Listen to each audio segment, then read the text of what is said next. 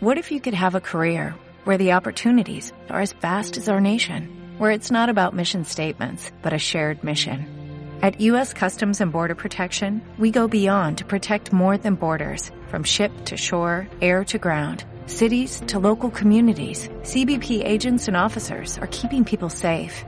Join U.S. Customs and Border Protection and go beyond for something far greater than yourself. Learn more at cbp.gov/careers.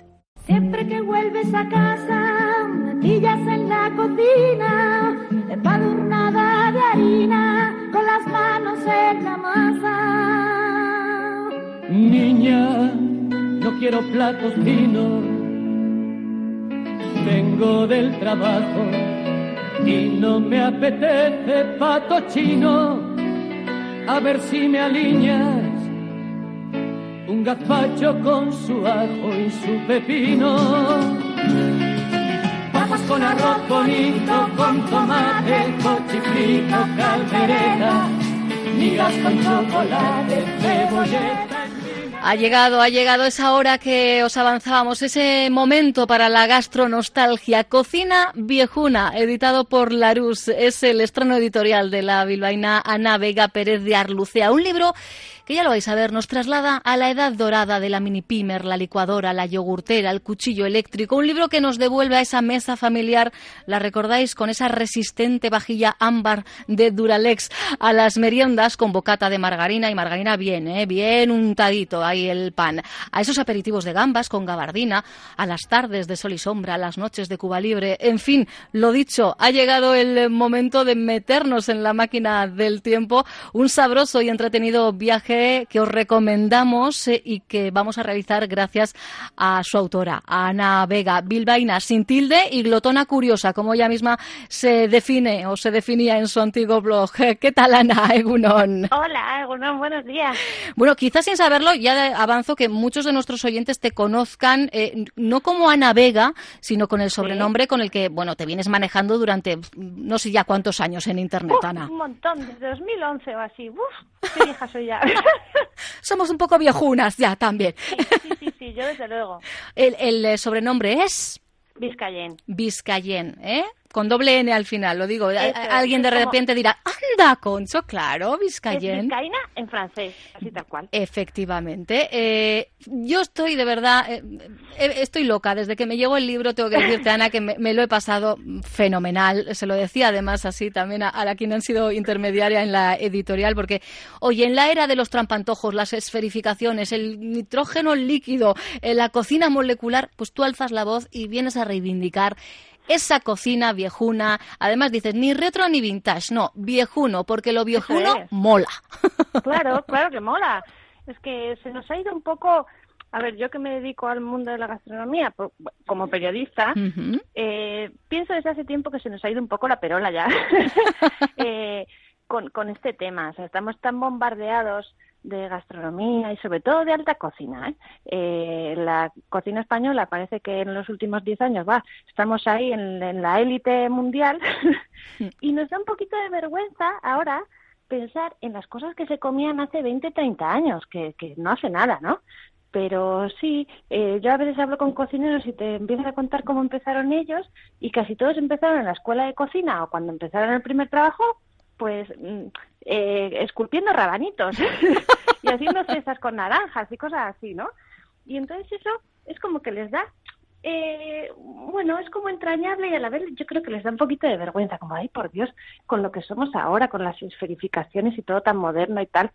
Pero eso es bonito, o sea, la cocina viejuna que empezó en los años 70 y 80, justo a la vez que comenzaba también la nueva cocina vasca y la vanguardia, eh, pues inundó de color los fogones y las cocinas y, y todas las abuelas y las madres que se habían pasado tantos años pues comiendo garbanzos o comiendo lentejas o cocido de berzas o tal, de repente empezaron a probar nuevos platos que venían en las revistas, eh, todo muy colorido, muy adornado, precioso. Extra adornado, rococó Claro. diría Joana en aquel Era momento, ¿verdad? un poco.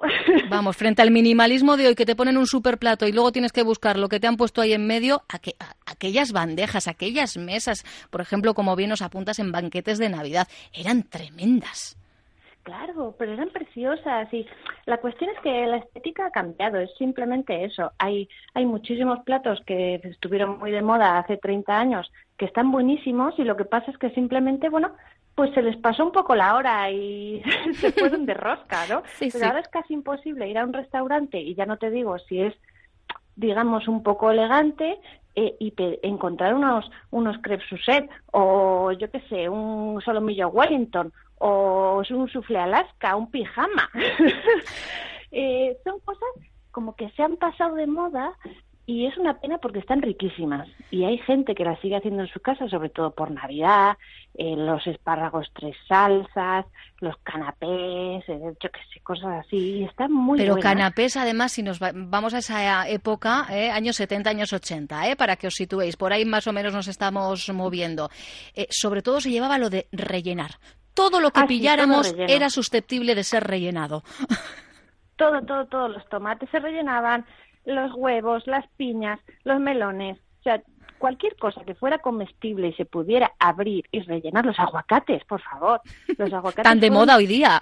Claro, pero pero ahora pensamos que son como muy saludables y están de moda por otras cosas, pero en los años 80 llegaron cosas fantásticas, muy exóticas que nos parecían los kiwis, los aguacates, el palmito, la piña incluso que venía de América y la gente hasta entonces habían sido cosas muy caras, ¿no? Como por ejemplo las gambas, el pollo, incluso el pollo hasta los años 50 fue prácticamente una carne de domingo y de bodas y ahora la comemos todos los días. Entonces las cosas cambiaron mucho cuando llegaron los supermercados, eh, mejoró la vida económica y de repente la gente podía comprar cosas que hasta entonces pues no, no se había podido permitir ni probar prácticamente, ¿no? Entonces llegaron las gambas a gogo, todo con marisco, bueno, era un, poco un despiporre como cuando Carpanta de repente le pudieras dar de comer todo lo que quisiera, ¿no? Pero había cosas muy válidas y muy ricas. Entonces yo he querido reivindicar que ya vale un poco de hacernos los modernos y vamos a hacer de vez en cuando ya, sobre todo a valorar eh, nuestro pasado más reciente, que igual es un poco el pariente pobre que nos da vergüenza y lo intentamos ahí tapar un poquito, pero es de donde venimos y es muy bonito. Creo que solo el hecho de recrear la atmósfera de aquellos años os ha tenido muy entretenidos, muy entretenidas en Wallapop, entre otros eh, lugares, ¿no?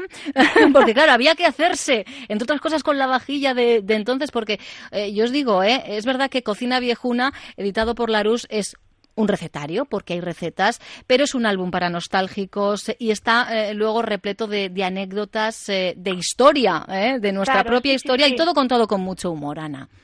Pues es un libro, eh, a ver, yo qué voy a decir si yo me dedico a escribir de estas cosas, pero a mí me aburren mucho los libros de cocina, tengo que decirlo, los que son solamente recetas porque ahora la verdad es que tú buscas cualquier receta que te puedas encontrar que te apetezca probar un día en casa, buscas en internet y te salen 10.000 resultados. O igual tienes uno de cabecera, de un cocinero o de alguien que te gusta mucho. Entonces, al final los libros que son solamente lista de ingredientes y haz así, ya está, ya está, y te queda de esta manera que luego nunca te queda como en la foto. A mí me aburre soberanamente. Y entonces me gustan los libros que hablan de gastronomía, que es lo mío, pero que se pueden leer, que te los puedes leer en el sofá o en la cama y, y pasas un buen rato y aprendes de una manera divertida. Eh, entonces yo intentaba hacer eso y que la gente se lo vaya leyendo un poquitín cada día, aunque luego no mm. vaya a hacer nunca jamás la receta. Pero, es lo de menos casi, ¿verdad? Casi es lo de menos. Mira, qué salaos. Nos llegan mensajes en el 688-854-852. Tengo que decirte que cuando he lanzado en el sumario la pregunta de a ver si ellos querían compartir eh, lo que consideraban platos o cocina viejuna, no sé por qué me han entrado una de opciones con el hígado como protagonista, que si hígado en empanado, hígado encebollado. Oye, de repente les ha dado a todos por el, por el hígado. Y el hígado era una de esas cosas que las madres de entonces pensaban que era muy sano, porque a ver. Sí, sí, de hecho nos decía una oyente, vamos, en mi casa se me obligaba a comer el hígado con cebolla por prescripción médica. Claro, es que entonces, a ver, ahora también, ahora nos fiamos mucho de, ay, esto es saludable y buenísimo y no sé qué, y tiene antioxidantes y nos lanzamos en tromba. Y entonces había otras ideas la, divulgación de nutrición era un poco distinta, la gente se acordará de, Sánchez de Ocaña, que todas las madres pensaban que era doctor, pero no doctor. No, para nada, efectivamente. Y entonces eh, ahí pues se pusieron de moda otras cosas, hacían mucho hincapié eh, sobre todo en que los huevos entonces eran malísimos y el colesterol y se, se, se ponía los hidratos de carbono, por ejemplo el pan o la pasta, cosas así, en lo alto de todo la pirámide nutricional y bueno, los niños entonces comíamos todo el rato bocadillos untadísimos de margarina. Total, eh, claro, además en como, como llegaba en helicóptero, pues... Claro, era otra cosa. Eh, se comían muchas cosas que ahora pensaríamos que son malsanas. Mira, nos entran ahora, mal. fíjate, al hilo del hígado, que, que para mí es algo que además nunca he podido, no, no, no puedo, no sigo sin soportarlo 41 años después. Eh, me- ¿Ves? Me entran ahora muchas de sesitos de cordero rebozado, los, los barruquis, que son las asadurillas, esas texturas de, ay, no puedo yo con esto, ¿eh? Claro, pero son cosas que, que, por ejemplo, yo el otro día contaba que, que nos hace ilusión probar cuando vamos a casa del ama. Eh, Es ese o- viaje, es ese viaje a la gastronostalgia, sí. O en Navidad, en Navidad igual somos súper modernos y nos pasamos el resto del año comiendo cosas, mm, no sé, muy nuevas y muy exóticas y no sé qué, pero luego vas a casa de tu tía o de los primos eh, en Navidad y te apetece probarlo de siempre, pues los espárragos, la, Sí. la ternera rellena. Lo que no se lleva tanto es de decorar con huevo hilado, que antes era, Oye, eh, ¿verdad? Era Yo una como cosa. huevo hilado todas las navidades y a mí me Sí, encanta. ¿sigues lo- comiendo huevo hilado? sí. Anda, mira. Lo ponemos con jamón, con jamón serrano y Mm. está buenísimo. Pero hay gente a la que le vuelve loca y es una cosa que la pruebas tan pocas veces. A mí me gusta porque es un poco dulce, combina muy bien con las cosas saladas. Está muy rico para mí. Eh, y es como festivo, ¿no? Es una cosa especial. Es lo que toca. Es, es como el espumillón en Navidad. Llega el espumillón y el huevo hilado. La, gel- la gelatina ya no tanto, ¿no? Qué Bueno, época, ver, ¿eh? De gelatinas. Que la gelatina parece que no, pero está muy de moda, ¿eh? O sea, a ver, no Todo en su vuelve. formato original. Los pantalones de pata ancha, las sombreras Claro. y la gelatina. es que, por ejemplo, la semana pasada que yo estuve en el Congreso de San Sebastián Gastronómica, Sí. estaba toda la gente hablando, pues de que sí, gelificante por aquí, por ah, allá, bueno, no claro, sé qué. claro, ya O sea, al entramos en... Claro, claro. Claro, hay la textura esa así como un poco de blandy blue. sí, tal cual. eh, se sigue utilizando y, y da mucho se da mucho juego en cocina. Lo que pasa es que en los años 70 pues pues fue la novedad, de repente podías coger unos sobrecitos de polvos y hacer una gelatina maravillosa con cuatro cosas y, era- era increíble porque la gelatina hasta entonces hasta que llegaron los productos industriales era muy difícil de hacer en casa. Eh, y bueno, pues da da muchísimo juego y re- puedes dar con ella rienda suelta a la imaginación en todos los colores fosforitos que quieras. Qué bueno, nos entran mensajes ¿eh? en el 688-854-852. Qué bien me lo paso cuando aportáis también vosotros y vosotras a través de nuestros mensajes. Tenemos otra más en el club de seguir decorando con huevo hilado. Ana, no estás sola en ello, ¿eh? Es que está muy bueno. Está, bueno, la verdad es que bueno está, efectivamente. Lo que pasa que eh, el- ah, esto va por, por rachas, por épocas, por generaciones, por gustos, vete a saber. Eh, al final estamos reivindicando hoy la cocina ah, viejuna, pues porque es verdad que, que- que hay sabores o hay mm, formas de preparar que han ido desapareciendo, pues quizá por la propia evolución de, de la cocina y llega el momento, ¿no? De, de- de volverlos a poner en nuestra mesa, Ana. Claro, a ver, yo tampoco espero que se vayan a poner de moda, de moda. Algunos casi mejor que no. Bueno, a ver, tengo que decir, todas las recetas que están en el libro están buenas y están probadas en casa y tal. Hubo algunas que la verdad es que eran demasiado, bueno, un poco peculiares y no, no pasaron el corte. Muy consistentes, están, ¿no? Algunas. Están muy buenas.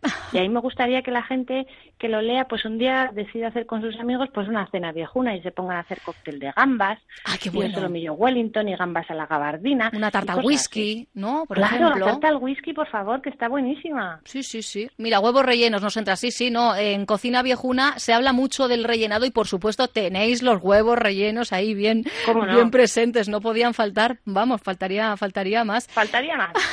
La verdad es que es eh, un libro para pasar un rato mm, divertido y, como bien nos dice Ana, eh, su autora, de ese para leer a ratitos. No, no, es, va- no hay que darse atracón. ¿eh? En este caso es para ir digiriendo poquito a poco y, y de verdad que lo vais a pasar eh, fenomenal, como entiendo que lo has eh, pasado tú, Ana. Sí, porque además hay una cosa muy divertida que, que ahora cuando yo lo veo entero, porque claro, yo las imágenes no las tenía, hay un montón Claro. de imágenes que son como antiguas de publicidad, de, anuncios postales y tal.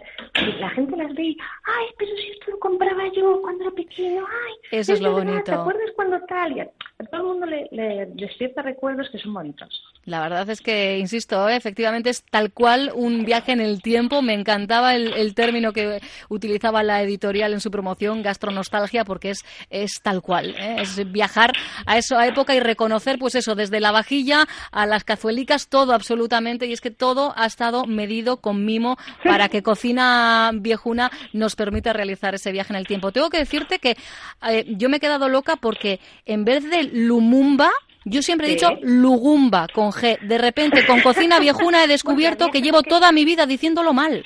Sí, sí, y había gente que a mí me sonaba con B, Lubumba. Sí, más así, sí, sí. O, yo sí, con G pues o con B, sí, Lubumba, Lugumba, pero Lumumba con M es, en la es con M, es una de esas cosas que, que a veces, oye, pues no sabemos porque ya estamos en otra época. Porque hemos interiorizado además, ¿no? Eh, claro, pero el Lumumba se, se bautizó, que es, es, un cóctel que está hecho con batido de chocolate y brandy, por si la gente no se acuerda, está bautizado en, en nombre de un político muy famoso de los años 60 eh, de África.